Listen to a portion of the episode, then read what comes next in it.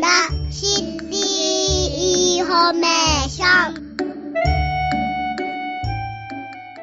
SUNだなヒトの時間がやってまいりました。三田市では地域の特色を生かして住みよい街づくりを進めるため、協働の街づくりに取り組んでいます。この番組では広報さんだの SUNだなヒトというコーナーに掲載されました方にお話を伺っております。この SUNだなヒトというのは人にスポットを当てて地域の魅力をお伝えするコーナーです。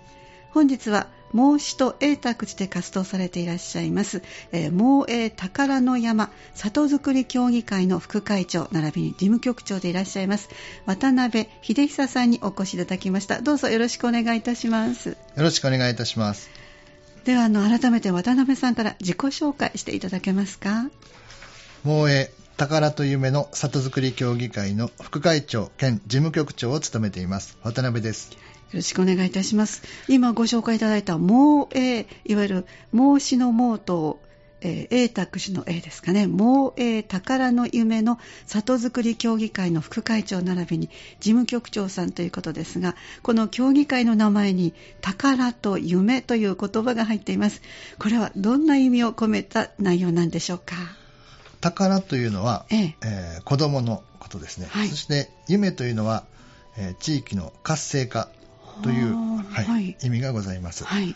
えー、孟子永卓寺らしさとその願いを込めまして、えー、協議会の名前に入れることといたしました。確かに昔から子供は地域の宝とよく言われる言葉なんですが孟子そして永卓寺ではどのような特色があるんでしょうか？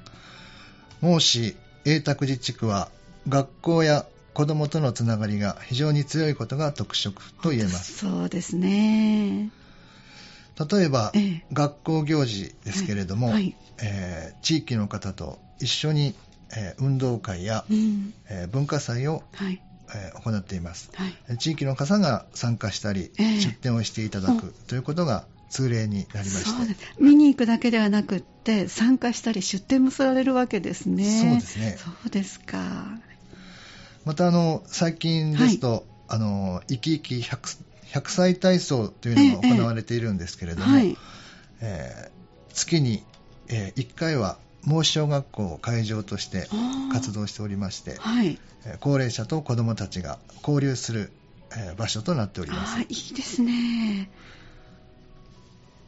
え私自身も、え子どもが孟子小学校に通っておりまして、ええ。もう一番下の子も卒業したんですけれども、はい、え育遊会にこう20年以上携わっています。そうですか。はい、あと、あの、小規模特任校サポートクラブというのを地域で立ち上げまして、はい、そちらの代表も務めさせていただいております。そうなんですね。非常に、こう、多くの子どもたちと、それに、こう、地域の方が向ける視線といいますか、それを強く感じています。うん、もう小学校が、こう、卒業された方も地域には多くいらっしゃるんですけれども、ええー、そういう地域の方の思いと、そして今の子どもたちが活動していく、はい、そういう姿を見ることで、地域にも元気を与えている。地域の拠点となっているように思っています小学校がもう文字通り中心という感じなんですね。そうですねでももう一ついただいているキーワード、夢。これ先ほど地域の活性化とおっしゃってますが、こちらについてはどんな特色がありますでしょうか？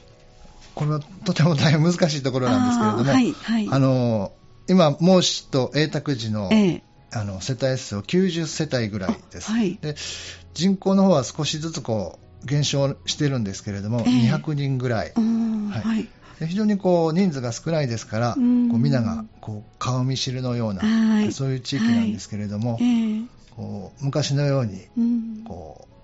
お年寄りの方が縁側に座ってこう交流しているような、そんな姿があんまりこう最近見かけなくなってきたんですよね。そうなんですね。最近あの新型コロナの流行いたしましたし、はい、こう学校を拠点として活動していたことも、ほとんどこう中止になっておりますので、はい。えー、いろんな活動がこう縮小、中止ということで、交流の場所もなくなりましたので、でね、非常に寂しく思っていました。そうですね。すべてがストップしましたからね。そうですね。えー、でそんな中で、あの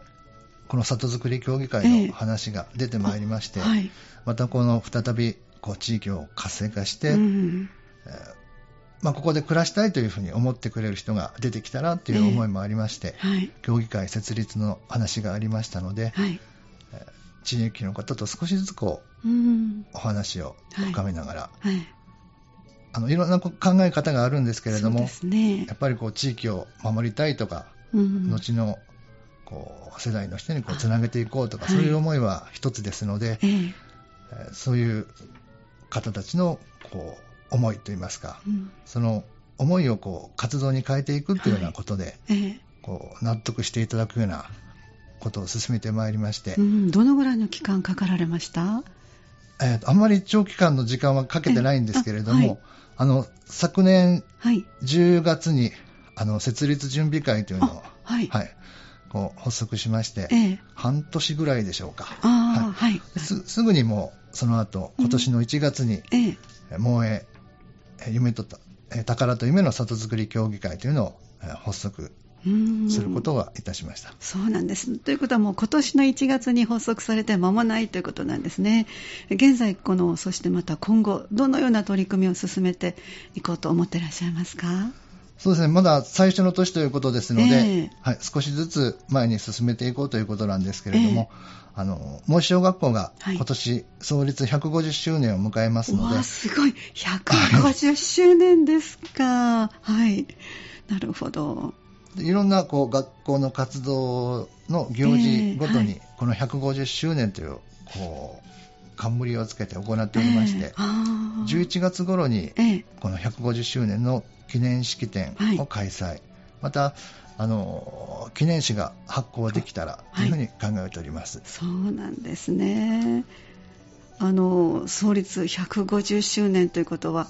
えーと、ハニー FM が本当できてまだそれからいくとひよっこの20年になりますがあの渡辺さんご自身は何期生ということか覚えてらっしゃいますか？何年ぐらい前になりますかね？えっ、ー、とね卒業もう100周年はされた後ですよね当然。そうですね。ねはい。52年ぐらいかな。54年ぐらいですかね。あそうですか昭和54年ぐらいすいません。だ大体で。でも本当にあの卒業生もたくさんいらっしゃるということなんですよね。ね本当150年というのはとってもすごいですね。そうですね。あの、ま今の子供たちは、えー、その長い歴史というのがわからないんですけれども、えー、こう今小学校の子供たちと、モニュメントを作ったりしまして、はい、この小学校が長く続いてきてるんだよっていうのをね、あのみんなにも分かってもらえるような活動をしております。えー、そうなんですね。その他に予定されているイベントなどございますか？そうですね。あのー運動会とか、はい、先ほど言いましたあの芸術の集いというのが、はい、文化祭に当たるんですけれども、はい、その時にあの記念式典と何か催しができたらというふうに考えています、うん、はい、もう終わったものもあるんですか？えー、っとねモニュメントは一応、はい、あの子どもたちのこう手形をもとにえー、あはい、いいですね。を作っているようなものができまして、はい、運動会の時にも、あのこう学校の後期なんかもあるんですけれども、はいはい、みんなで旗を作ってもらって運動会の時にこの旗を、掲揚できたらいいかなと考えています。そうなんですね。子どもさんたちが次々と地域と一緒になって盛り上がっているという感じですね。そうですね、はい、夏には何かされましたか、えー、夏祭りを、うん、4年ぶりに、はい、はい、開催しました。あもうもうすでにされたんですね。あそうですね、はい、7月の15日ですね。はい、えー、はい、どんな様子だったでしょうか？あのー、そうですね。先ほど言いましたように人口200人ぐらいなんですけれども、はい。はい、あの160人の方がお越しになったということで、はい。まあ、地域外方からも来られている方がいらっしゃってるんですけれども、えー、非常にあの久しぶりのイベントとして、はい、はい、盛り上がったなというふうに考えています。そうですね、まあ、ざっと計算で8割近い方が来られるということですごいですよね。うん、そうですか。そしてあの先ほど生き生き100歳体操のお話ございました。これはどのぐらいされていらっしゃるんですか？あの大体月3回ぐらい行っているんですけれども、はいえ。ーあの2回はあのやめの峰会館という地域の、はい、はい、えー、交流館ありまして、はい、その1回だけ小学校に行きまして開催しているという形です。えーはい、で小学校行きましたらあの低学年とか中学年とか高学年とか分かれていただくんですけれども、えー、その時こうおもてなし役といいますか、えー、子どもたちが高齢者の方と一緒に楽しめるようにとか考えてくれて、そうですね。普段ですと学校の子どもたちと先生とっていうことになるんですが、それ以上の年齢の方とこう触れ合ったり、はい。またあの高齢の方とお話を聞いたりということで、自然にこう聞く姿勢といいますかそれから、あと自分たちがこう話していくっていうのが、こう1からこう10までこうずっと順番に積み上げてこう伝えることと聞くこととっていうようなことができてるんじゃないかなと思っています。そうなんですね。うんあと、高齢者の皆さんへの取り組みなどはいかがでしょうか？そうですね、まだ準備段階なんですけれども、えー、あのコミュニティサロンといいますか、そんな場所ができればいいかなと思っております。はい。はい、まあ、皆さん農作業されてる方が主ですし、えーはい、また通りがかりにふらっとこう寄れるような、はい、こう場所ができたらいいかなというふうに思っております。あそうですか。その他何かございますか？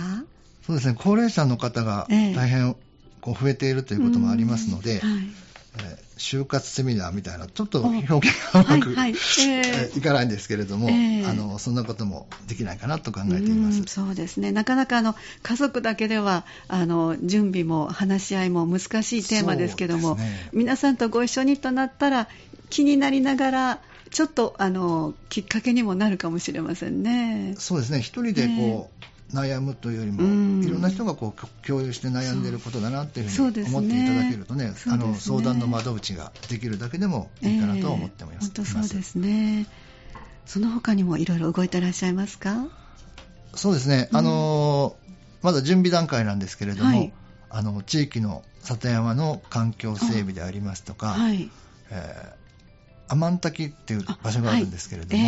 あのクリーン大作戦としまして美化活動ができればと思っています。えー、アマン滝というのはいつもここにあのこの滝が凍りましたよってとっても有名なねもうあの私たちもいつもあの神戸新聞さんの取材で見ているとこですけどもあそこをクリーン大作戦として周辺のをきれいにしようということですか？そうですね。はい。あの豪雨などもありますので、でね、はい、だいぶちょっと環境が最近良くないなということで、はい、はい、整備していければというふうに考えています。あと、そうですね、毎週土曜日に、ええ、あの、萌小学校の体育館で、はい、あのスポーツ活動をしておりますし、あ,、はい。えー、あと、この競技会のこう広報といいますか、それを月1回発行しております、はい、すごいですね、発足して間もないと思えないぐらいのいろいろな取り組み、各方面でいろいろ工夫してらっしゃるって、すごい活発にされてらっしゃいますね。そうですね。あの、まあ、多くの方のご意見をこう聞いていかないとということもありますし、えー、はい、あの地域を活性化して、うん、そしてここでこ暮らしていきたいとこう思ってくれる方が増えていければという思いが、えー、はい、あの根底にありますので、えー、なるべく多くの方がこの活動に関わっていただいて、うん。はい、えー、協力していただける環境を作っていきたいなと思っております。そうなんですね。また、あのー、この萌え宝と夢の里づくり協議会は、はい、あの地域にお住まいでない方も活動にこう関わっていただくことができるという、うん、こういう仕組みを持っております。そうなんですか。はいなかなかあのこの組織に入ってということは急には難しいかもしれませんけれども、うんえーはい、あの孟子や永卓寺に来ていただいて、うん、なんかこの取り組みの中にこう加わっていただく、はい、そしてこうつながりが持っていただければ嬉しいかなと思っております。うん、あのぜひとおっしゃる方などはまたご連絡などすればよろしいでしょうか。はい、ありがとうございます。あの、ここまでに本当大変なご苦労があったかと思いますけども、渡辺さんのこの原動力といいますか、背景にあるものをちょっと教えていただけますか？そうですね。あの私自身は、えー、あの大学時代に地元を離れた経験があるんですけれども、はいえー、まあ、東京におりましたけれども、こう物が溢れてこう自家用車がいらない生活ですよね、えー、非常に便利な生活なんですけれども、はいはいえー、こう離れておりましたからかも分かりませんけれども、えーえー、こう地元にこうあるものっていうんですかね、それにやはり心惹かれるといいますか、はい、はい、帰りたいなというふうな思いが少しずつ大きくなってきました。でまあ、こういう経験から、あの何かこういう方が私の他にもいらっしゃるかもしれない、うん、また、あの世代を超えてこう意見交換ができるそんなつなぎ役になればというふうに思っております。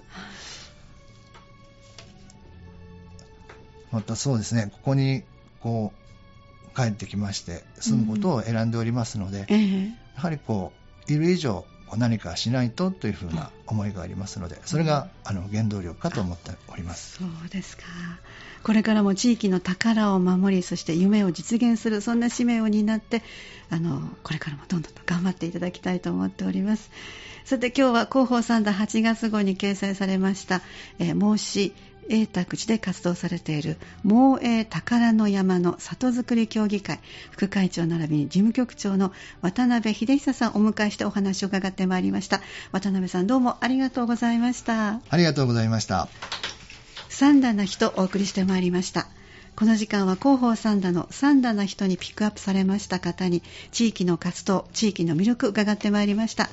次回は10月17日を予定しております。ぜひお聴きください。